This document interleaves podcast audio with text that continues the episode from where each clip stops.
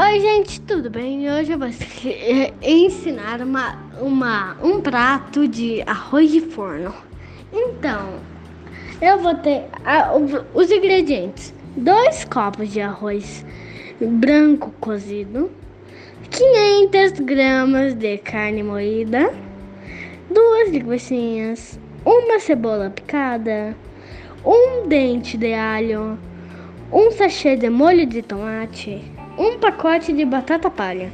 Modo de preparo: em uma panela, refogue a cebola, o alho e a linguiça. Acrescente a carne moída e refogue até dourar. Após isso, coloque o molho de tomate e cozinhar e cozinhar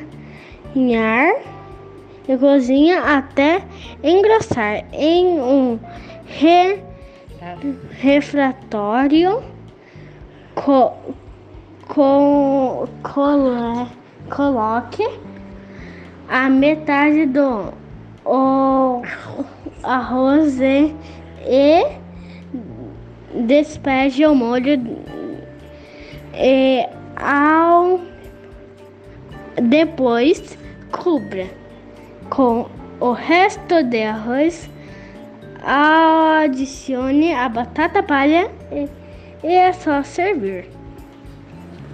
Tchau, gente. Essa foi a receita. Espero que vocês gostem. Tchau.